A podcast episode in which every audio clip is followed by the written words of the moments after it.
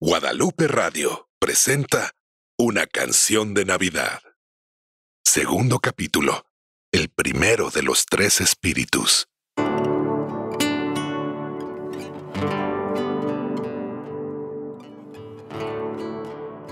Cuando Scrooge se levantó, estaba inmerso en la oscuridad, esforzándose en perforar las tinieblas a través de sus ojos de hurón. Scrooge no pudo distinguir entre la ventana transparente, los cuartos y la pared. Frotándose los ojos, el gran reloj de pies batió la hora.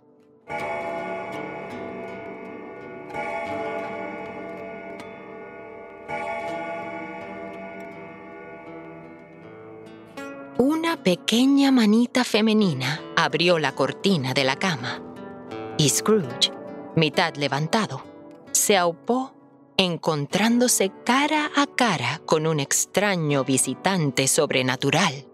Oh, ¿Eres tú el espíritu según predecido? Sí, lo soy.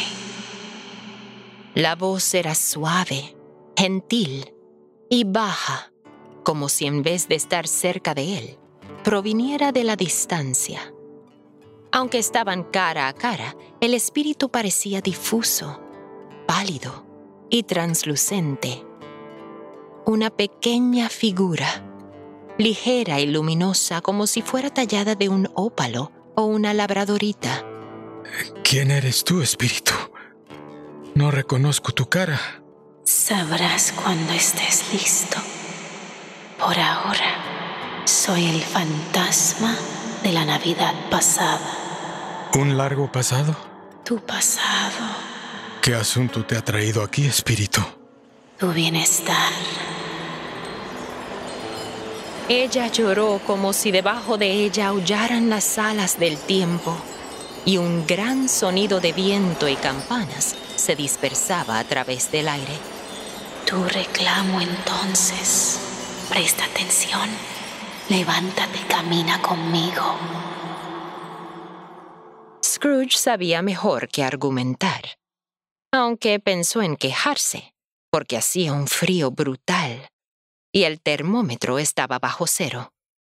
Solo tenía puesto un camisón, una bufanda rasgada, un gorro de dormir y zapatillas.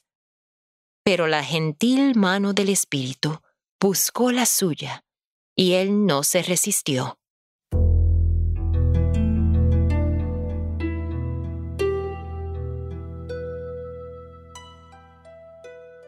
Mientras sus manos se tocaban, la oscura neblina nocturna se dispersó y fue reemplazada por un fresco y brillante día de invierno lleno de cielo azul y blanca plumosa nieve.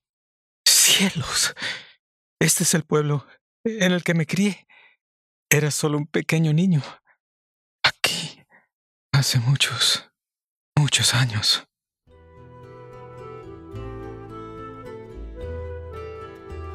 El espíritu lo miró. Su toque gentil, a pesar de que era liviano, parecía llevar el peso de un millón de pensamientos, esperanzas, alegrías, preocupaciones olvidadas hace mucho, mucho tiempo y flotando por el aire. Tus labios están temblando, Ebenezer. ¿Recuerdas el camino? Necesitas que te guíen. Oh, sí. Si lo recuerdo. Podría caminar en este camino con los ojos vendados. Qué extraño que no lo hayas olvidado después de tantos años. Vamos.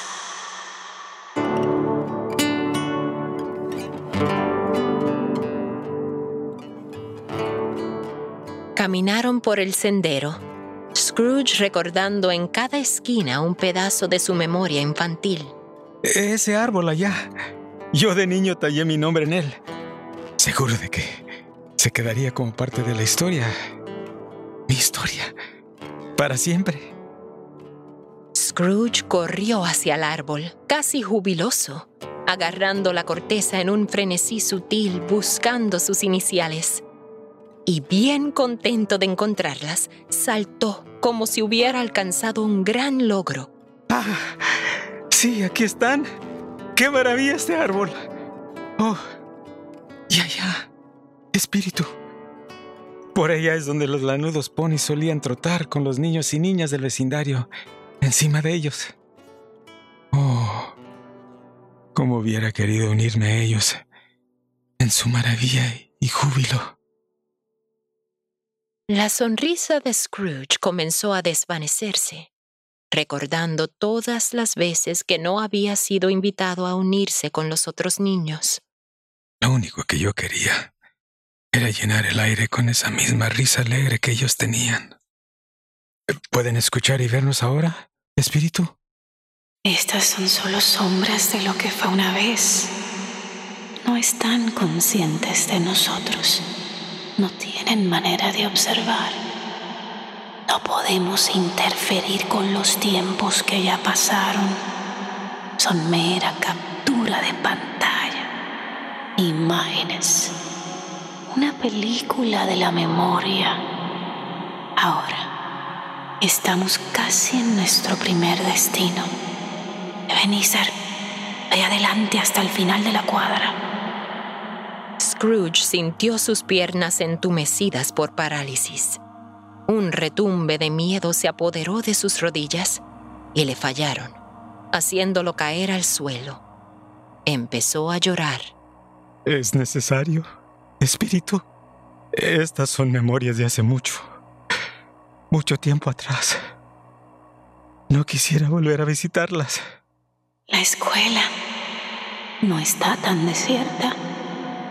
Un niño solitario que se siente descuidado por amigos y abandonado por su familia. Todavía se queda deambulando en los fríos pasillos de concreto, escondiéndose en las sombras para escapar la mano dura y las palabras del cruel director de la escuela.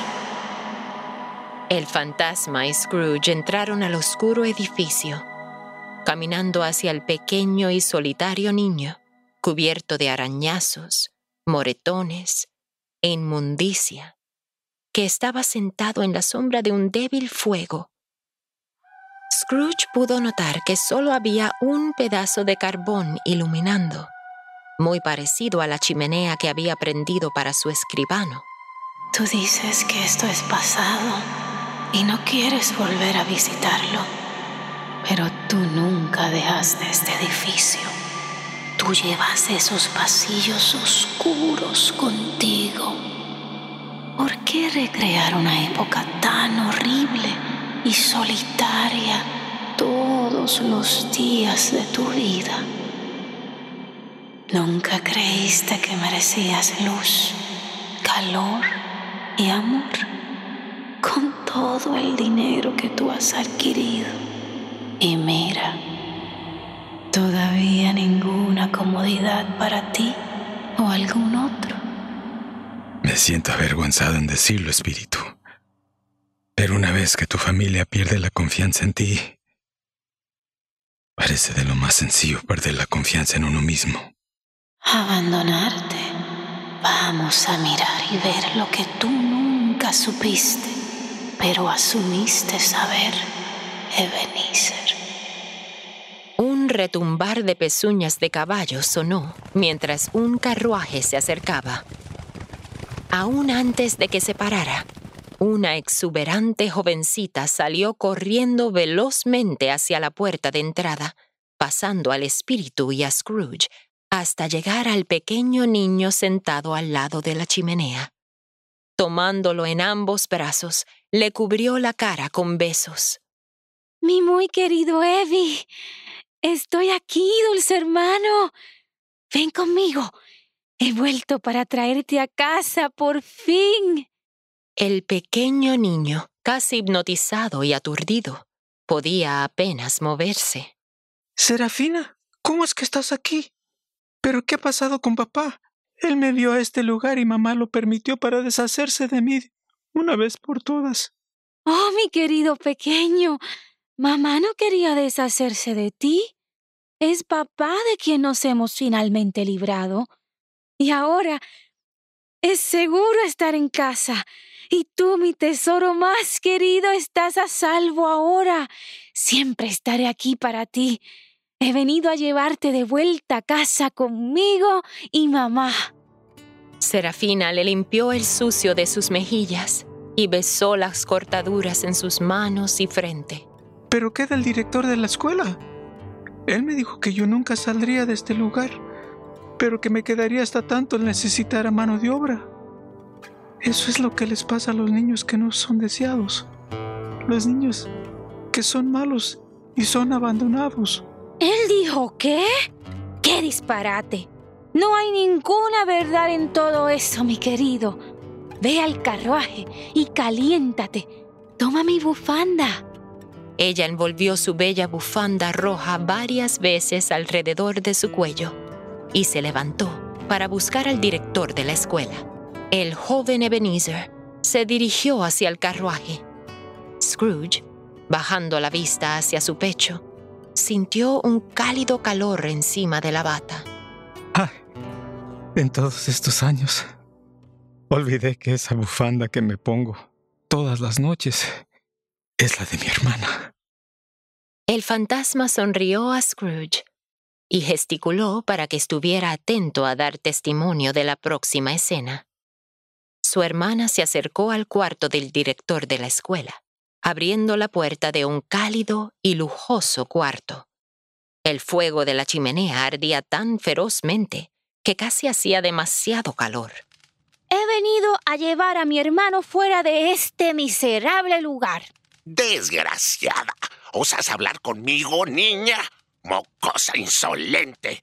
Te cuelas en mi cuarto sin permiso. No tienes ningún derecho de estar en mi propiedad.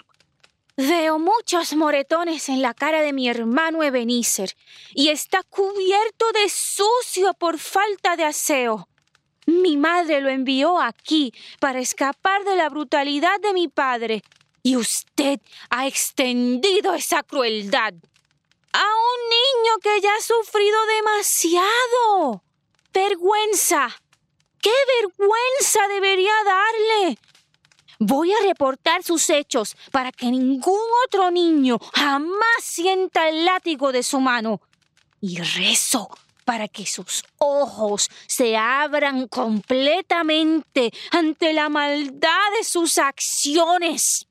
¡Qué tontería! ¿No vas a hacer tal cosa? Pretendiendo ser una chiquilla valiente. ¿Crees que le tengo miedo a una pequeña boba licona de 10 años? ¡Pah! Tan estúpidas acusaciones. Y él es un niño. Yo lo he convertido en un hombre que ve la realidad del mundo. Esta tierra es un lugar bien, bien duro. Gracias a mí estará bien.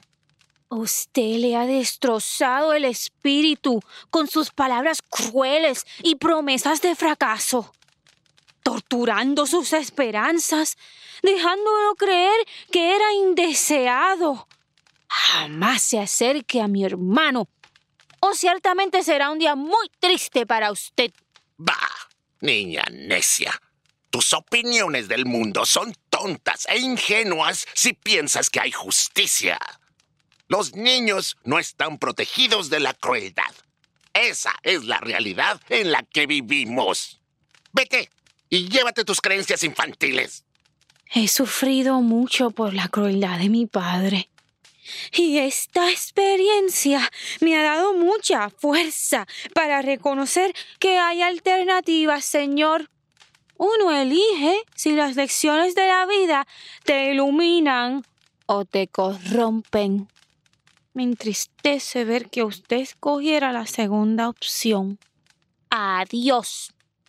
Y de esa manera, la hermana del joven Ebenezer Scrooge, Serafina, salió del edificio y se acomodó en el carruaje, mientras que su hermanito, exhausto, posó su pequeña cabeza sobre su hombro. Ella le besó la frente con mucha dulzura y le cantó una canción de cuna para calmar sus nervios mientras regresaban a casa.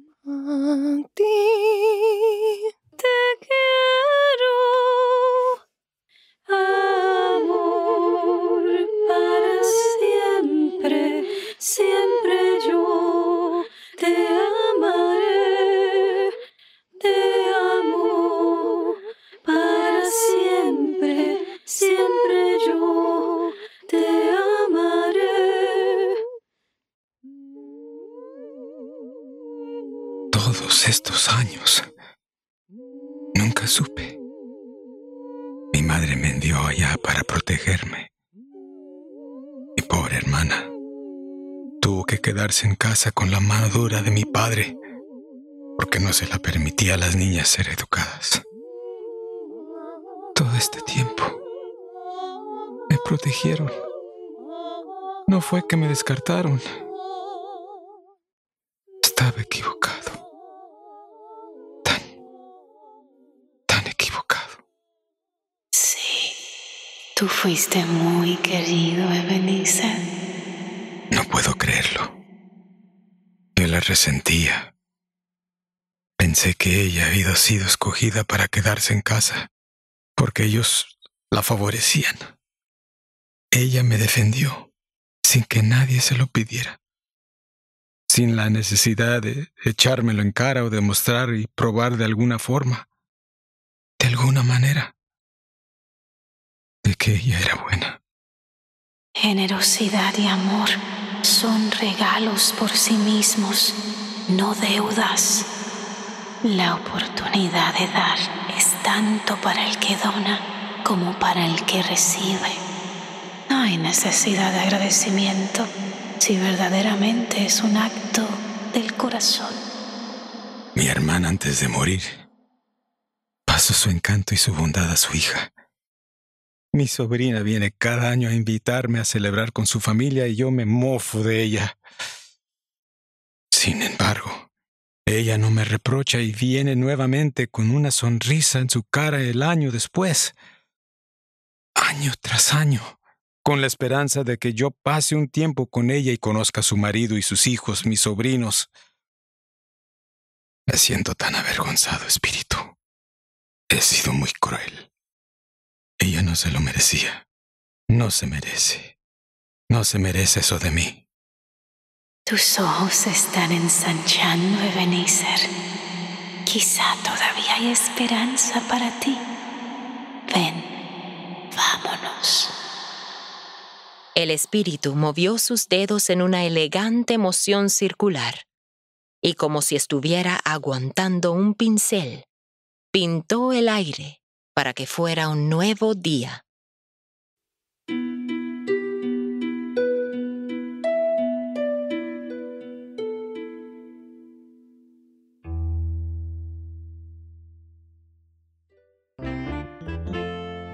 Estaban frente a un pequeño almacén gris y deseoso de color. Scrooge miró con curiosidad al espíritu, mientras que ella gesticulaba, y de repente las puertas se abrieron completamente. ¿Reconoces este lugar? Reconocerlo, pero por supuesto. Aquí es donde hice mi aprendizaje. ¡Oh! Fezziwig, bendito sea su corazón. Ay, ay, ay, ay. Pues es mi viejo patrón Fezziwig. Qué alegría siento verlo vivo nuevamente.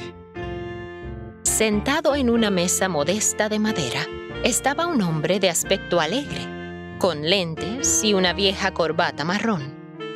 Sacó de su chaleco su reloj de bolsillo y se sonrió. Se frotó las manos, se ajustó su caprichoso chaleco y se echó a reír con todo su ser, desde sus zapatos hasta su cabeza y llamó en voz jovial.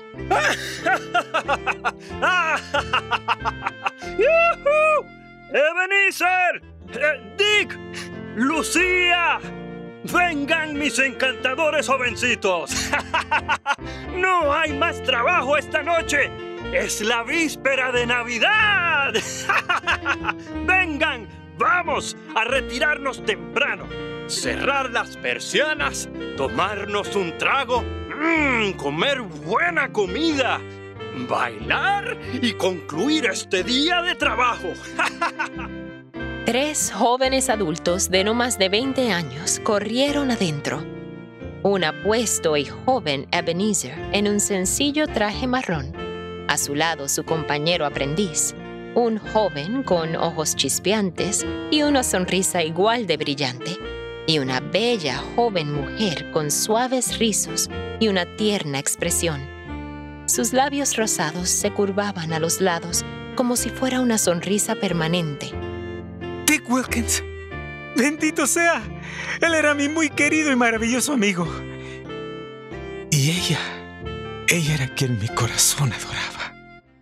El recuerdo se desplegó frente a ellos en un maravilloso regocijo. ¡Salten! ¡Salten, muchachos! Pongan un poco de brío en su paso. Dejen que la alegría de la temporada abunde. Despejen las mesas de trabajo y las sillas. Vamos a necesitar mucho espacio para celebrar. Señora Fezziwig, mi querida, ya estamos listos para la fiesta, para el gran banquete. ¡A celebrar se ha dicho! Trae el asado, mi amor. Jóvenes, vengan a ayudar con la comida. Y con un fervor glorioso, todos se apresuraron en convertir el espacio de trabajo en un cuarto casi irreconocible, lleno de brío y vivacidad. La señora Fezziwig entró con un gran panache, radiante y amable, su pelo en un gran rizo en picada con muchos lazos. Estaba acompañada por su criada, otros jóvenes y su primo el panadero. Vengan, jóvenes. Tenemos un gran asado con mm, papas, hierbas, pasteles, bizcochos, habichuelas verdes y jarras de sidra caliente y rebosante de nuez moscada, clavo y canela. Mm, ¿Ya? ¿Ya? ¿Ya? Todos agarren un vaso o una botella. Ay, vamos a reunirnos en gratitud. Tenemos una casa con las más bellas personas. Fíjense en todos ustedes. Mírense. Ahora mismo, mírense. Ay, qué afortunados somos al ser rodeados por la dulzura, la buena naturaleza de trabajadores laboriosos y empleados que son más familia que nada. Atención, atención. Mi querida adorada esposa, socia, amiga, compañera, mi gran amor. No hubiera podido decirlo mejor. Somos tan afortunados por tenerlos a todos ustedes. Me vienen lágrimas a los ojos por haber sido bendecido con esta suerte. No, no, suerte. Rezo que sea una bendición. Todos ustedes son como hijos para nosotros. No hemos conocido mayor fortuna que llenar nuestros días enseñando y aprendiendo de todos ustedes. Han sido un regalo en mi vida y los aplaudo, dándoles muchas gracias y deseándoles muchos felices y fructíferos días en el futuro. Sé que cuando dejen mi aprendizaje, todos ustedes pasarán a hacer muchas cosas grandes y tendrán innumerables éxitos. Estoy tan orgulloso de todos ustedes. Sí, estamos tan orgullosos de ustedes, tan orgullosos. Los queremos mucho. ¡A celebrar!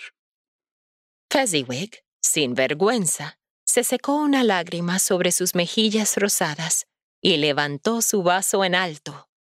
Con un brazo alrededor de su esposa y el otro tintineando su vaso hacia las suaves caras juveniles a su alrededor, todos aclamaron al unísono en júbilo común. ¡Que viva la vida! Eso, Sí. eso sí. ¡Qué lindo es amar! ¡Que viva la vida! ¡Salud! ¡Chin, chin! ¡A nosotros! ¡A la vida! ¡Hurra! ¡Hurra! ¡Hurra! ¡Hurra! ¡Hurra! Caramba, mis queridos amigos, ¿cómo fue que encontramos tan magnífico grupo? Los Fezziwigs son la pareja más generosa y sincera que yo conozco. Han hecho más por mí que mis propios padres. ¿Qué te parece, Scrooge, mi querido amigo? ¿No somos los tipos más afortunados de la ciudad? ¿Ah? Lucía, sé que la señora Fezziwig te quiere como si tú fueras su propia hija. Y el viejo Fez nos quiere a los tres. ¿Sabes? Ella me dio estos guantes preciosos. Los hizo ella misma usando encaje francés. Tomó el tiempo para crear algo solo para mí. Los adoro tanto que creo que nunca me los voy a quitar. Es el tiempo que han tomado para moldear nuestras mentes para el campo de negocios. Cualquier otro contador en la ciudad no habría hecho tanto. Y yo nunca habría aprendido todo lo que sé. Además, nunca me he sentido tan bienvenido. Verdaderamente son una pareja gloriosa. Hmm. Es un pequeño asunto para llenar toda esta gente tonta de gratitud. ¿Pequeño? ¿Por qué? ¿Acaso no lo es? Solo gastaron un poco de tu dinero mortal y por eso son tan meritorios de tantos elogios. ¿No es eso, espíritu? Tienen el poder de hacernos felices o infelices. Hacer nuestro servicio ligero o pesado. Un placer o un trabajo duro. La felicidad que ellos nos dan, la generosidad de sus palabras, gestos, espíritu. Es en verdad un gran tesoro. Scrooge sintió que el fantasma lo estaba mirando, así que paró. ¿Qué pasa? Nada. Algo yo creo. No es solo... Me gustaría decirle algo a mi oficinista ahora mismo. Eso es todo. El espíritu miró a Scrooge, sonrió dulcemente y volvieron a observar el grupo. Bueno, preciosos tesoros. Vamos a mover la mesa de comer y dar paso a la música. Cantar y bailar. Pero primero, un regalo de la gran dama, mi señora Fezziwig. Mi precioso pájaro cantor.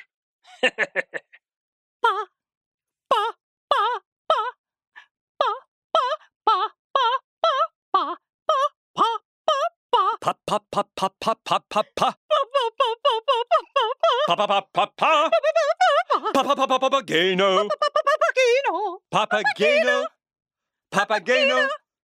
Papa, papa, papa. Papa, papa, sean bendición de sus padres, sean bendición de sus padres, sean bendición de sus padres.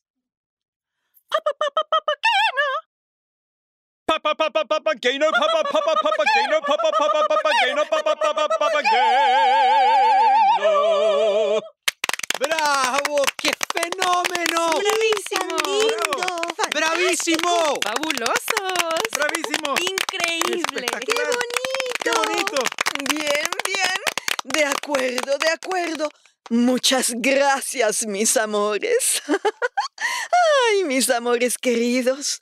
Ahora vamos a traer violines, guitarras y lo que convenga a vuestros corazones. Vengan acá, mis niñas. Tengo cintas para adornar sus preciosos rizos. Y mis bellos muchachos. Ustedes no han sido olvidados. Vengan, vengan. Una flor para cada una de sus solapas. Son ustedes muy guapos, unos guapos caballeros. Oh, sí, sí, verdaderamente. Todos ustedes se ven tan hermosos. La señora Fezziwig avanzó por todo el cuarto, poniendo bellas cintas en el pelo de las muchachas y adornando las chaquetas de los muchachos con pequeñas flores. ¡Que comience la fiesta! El señor Fezziwig se acercó a su esposa y se inclinó grandiosamente. ¿Puedo tener este primer baile, mi hermosa señora esposa? Ay, pero por supuesto, apuesto galán. Se agarraron firmemente y con eso se tiraron a bailar un vals desenfrenado. Era como si tuvieran un entero salón de baile a su disposición. Libremente y sin reserva, recorrieron juntos el salón riendo. Mi señora, usted es una compañera mucho más digna de lo que soy yo en todo el sentido del término. rezo todos los días para mejorar y alcanzar ser tan fabuloso como lo es usted, mi gran y bella dama.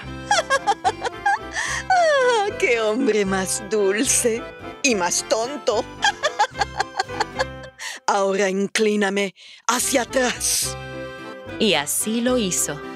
Un buen declive tan hondo que su pelo se desató y ella rompió en carcajadas.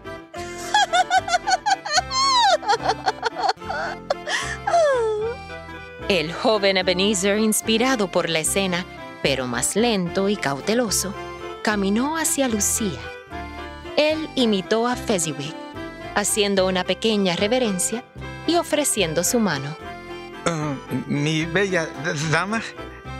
Ebenezer casi no podía sacar las palabras, y no queriendo que continuara esforzándose. Lucía sonrió una gran sonrisa tranquilizadora, apretó su mano en la suya y en un abrazo apretado se tiraron a bailar. Oh, Ebenezer, eres un bailarín bastante impresionante. Lucía, eufórica, inclinó su cabeza para atrás, imitando a la señora Fezziwig, en la esperanza que su pelo también descendiera tan glamorosamente. Oh, ¿acaso te he pisado los pies demasiado? Oh, no, no, no, no, por nada. Ebenezer se sonrió, mirando profundamente a los ojos de Lucía, infundidos de oro y marrón oscuro, y, perdiéndose por un momento en su mirada, le pisó el pie, duramente. ¡Ay! ¡Ay! Dios mío, cuánto lo siento. no te preocupes, Ebenezer. Tengo dos. Se rieron juntos mientras ella le quitaba la flor de su solapa y se la ponía en su boca, y él le quitó la cinta, la cual envolvió alrededor de su muñeca. Una rosa para una rosa. Eres una visión, Lucía. Es como si estuviera mirando un jardín. Oh, Ebenezer. Mi tiempo se acorta. Vamos a seguir adelante. No podemos quedarnos un momentito más. Lo siento. No.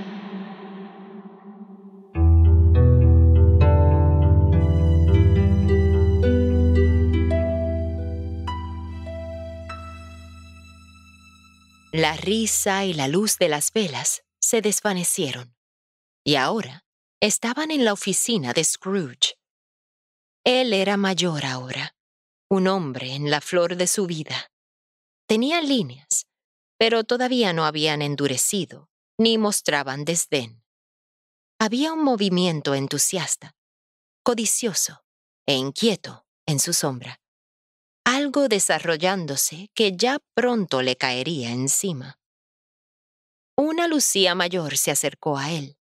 Ella también estaba suavemente afectada por el pasaje del tiempo. Líneas de preocupación arrugaban las esquinas de sus bellos labios. Sus ojos estaban rociados, como si hubiera estado llorando. Otro amor me ha reemplazado, Ebenezer. Ebenezer escasamente miró para arriba. ¿De qué hablas? ¿Qué amor te ha reemplazado? Uno de oro. Este es el más imparcial negocio del mundo. No hay nada más penoso que la pobreza y nada más valioso que la búsqueda de la riqueza. Tú temes el mundo demasiado. Todas nuestras esperanzas y sueños no fueron concebidos puramente de dinero. He visto tus aspiraciones más nobles desplomarse una a una hasta ahora. Tú sirves un patrón. Has cambiado, Ebenezer. No eres el hombre con quien quise casarme una vez. Estás consumido por el deseo de tener más. Tú no das, solo quieres. ¿A dónde se ha ido la generosidad de tu corazón? Tú sabes lo que es luchar y sin embargo casi pareces tomar placer en reducir el valor de la gente a un número.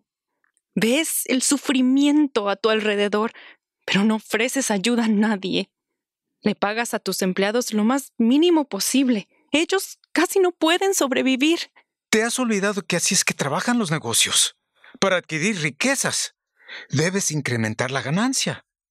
Estos trabajadores saben en lo que se meten cuando firman su contrato de empleo conmigo. Yo les doy un empleo, trabajo. No es mi responsabilidad balancear sus finanzas. Si no les gusta, pueden irse a otra parte. Así es que yo proveo para nosotros, para la familia que tendremos algún día. No me atrevo a enseñarle a un niño estas morales. Que para salir adelante tienes que aprovecharte de los otros. ¿Qué ha pasado contigo, Ebenezer? Estábamos tan emocionados de compartir nuestro futuro juntos, con los mismos sueños. Ambos conocíamos el dolor de la pobreza y... ¿Y qué? Es por eso el dolor de la pobreza. Por eso jamás lo tendré nuevamente. Por eso he estado trabajando para construir un emporio. Ya no soy el niño tonto con sus pequeños sueños, pero un hombre que comprende la libertad de la riqueza. Pero ¿y qué de la generosidad hacia otros que luchan? Yo luché. Yo trabajé. Mi ejemplo es toda la caridad que necesito dar. Tú no puedes creer que todo el mundo tiene las mismas oportunidades. Cada dificultad crea una circunstancia diferente. Compartir tu riqueza y tu conocimiento. Así es que uno crea el sustento para otros. ¿Qué me importan los otros? Oh, Benicer, no puedo. No puedo ser parte de esta vida. Me gustaría que fuese diferente. Y me da mucho dolor tener que decirlo. Pero mis sueños no están a la venta. No lo están. Que seas feliz, Ebenezer, en la vida que tú has escogido. Lucía se giró y abrió la puerta. Vaciló, dándole la espalda a Ebenezer en la esperanza que él despertara y la tomara en sus brazos como en ese primer baile. Pero él se quedó sentado ahí en su silla y levantó su pluma nuevamente para continuar contando. Scrooge miró hacia abajo, evitando los ojos de la bella mujer. Un dolor profundo empezó a crecer dentro de él. Espíritu, por favor, quítame de este lugar. Este fue el peor error de mi vida. No puedo soportarlo, espíritu. Como desees.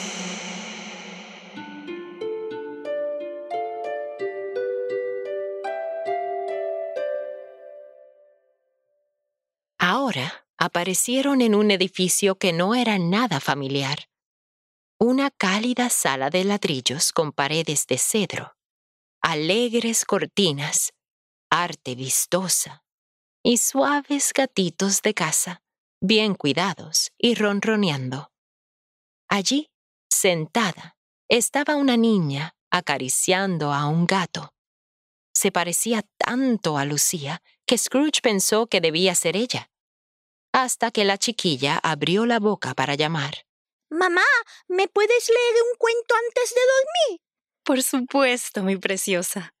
Al frente de ella estaba sentada una Lucía más centrada en años, tejiendo elegantemente.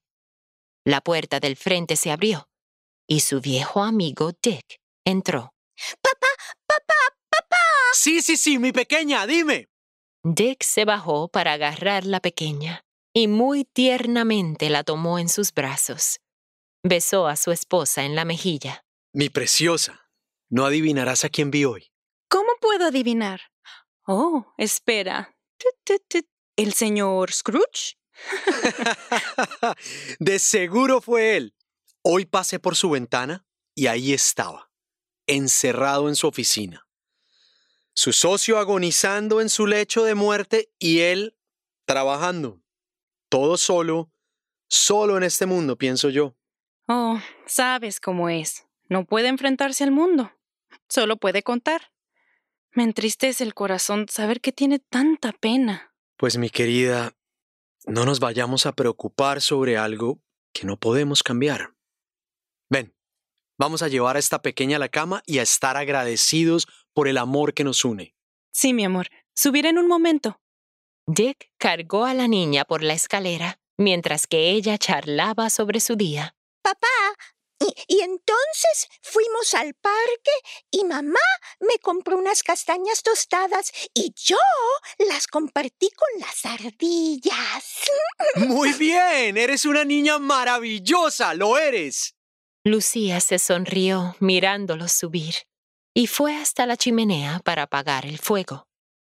Miró profundamente a las llamas, mantuvo su mano sobre su corazón y en voz gentil dijo, Querido Ebenezer, te amo siempre. Rezo que encuentres felicidad en esta vida. Oh, Espíritu, sácame de aquí. Mi corazón no aguanta esto.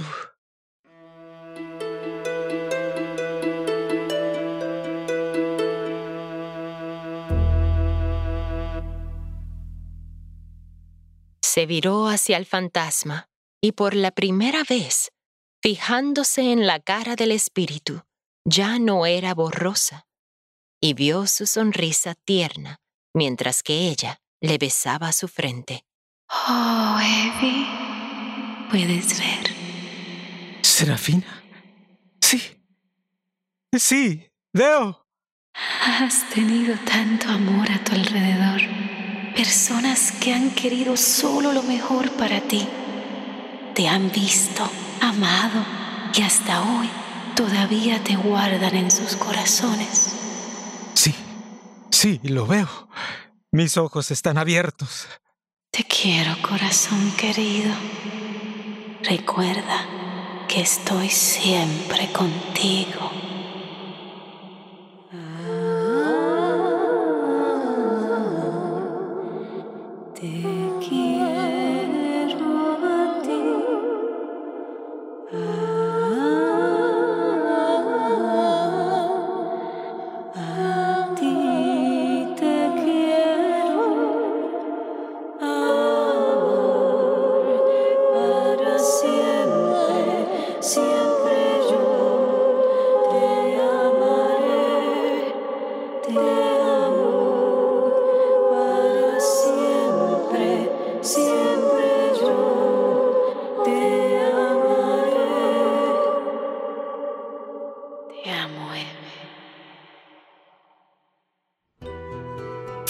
Segundo capítulo. Una canción de Navidad es una producción original de Guadalupe Radio, basada en el cuento de Charles Dickens y adaptada por Juliette Blasor, con actuaciones especiales de Almarí Guerra, Sal López, Marixel Carrero, Juan Carlos Arvelo, Alejandra Flores, Gabriel Romero, Eduardo Enríquez, Gloria Laíno, Andrés Londono, Efraín Figueroa, Katia Villanueva, Juliette Blasor, Angelina Reo, Michael Sokol y Denise Blasor. Diseñadora gráfica, Marta Naranjo.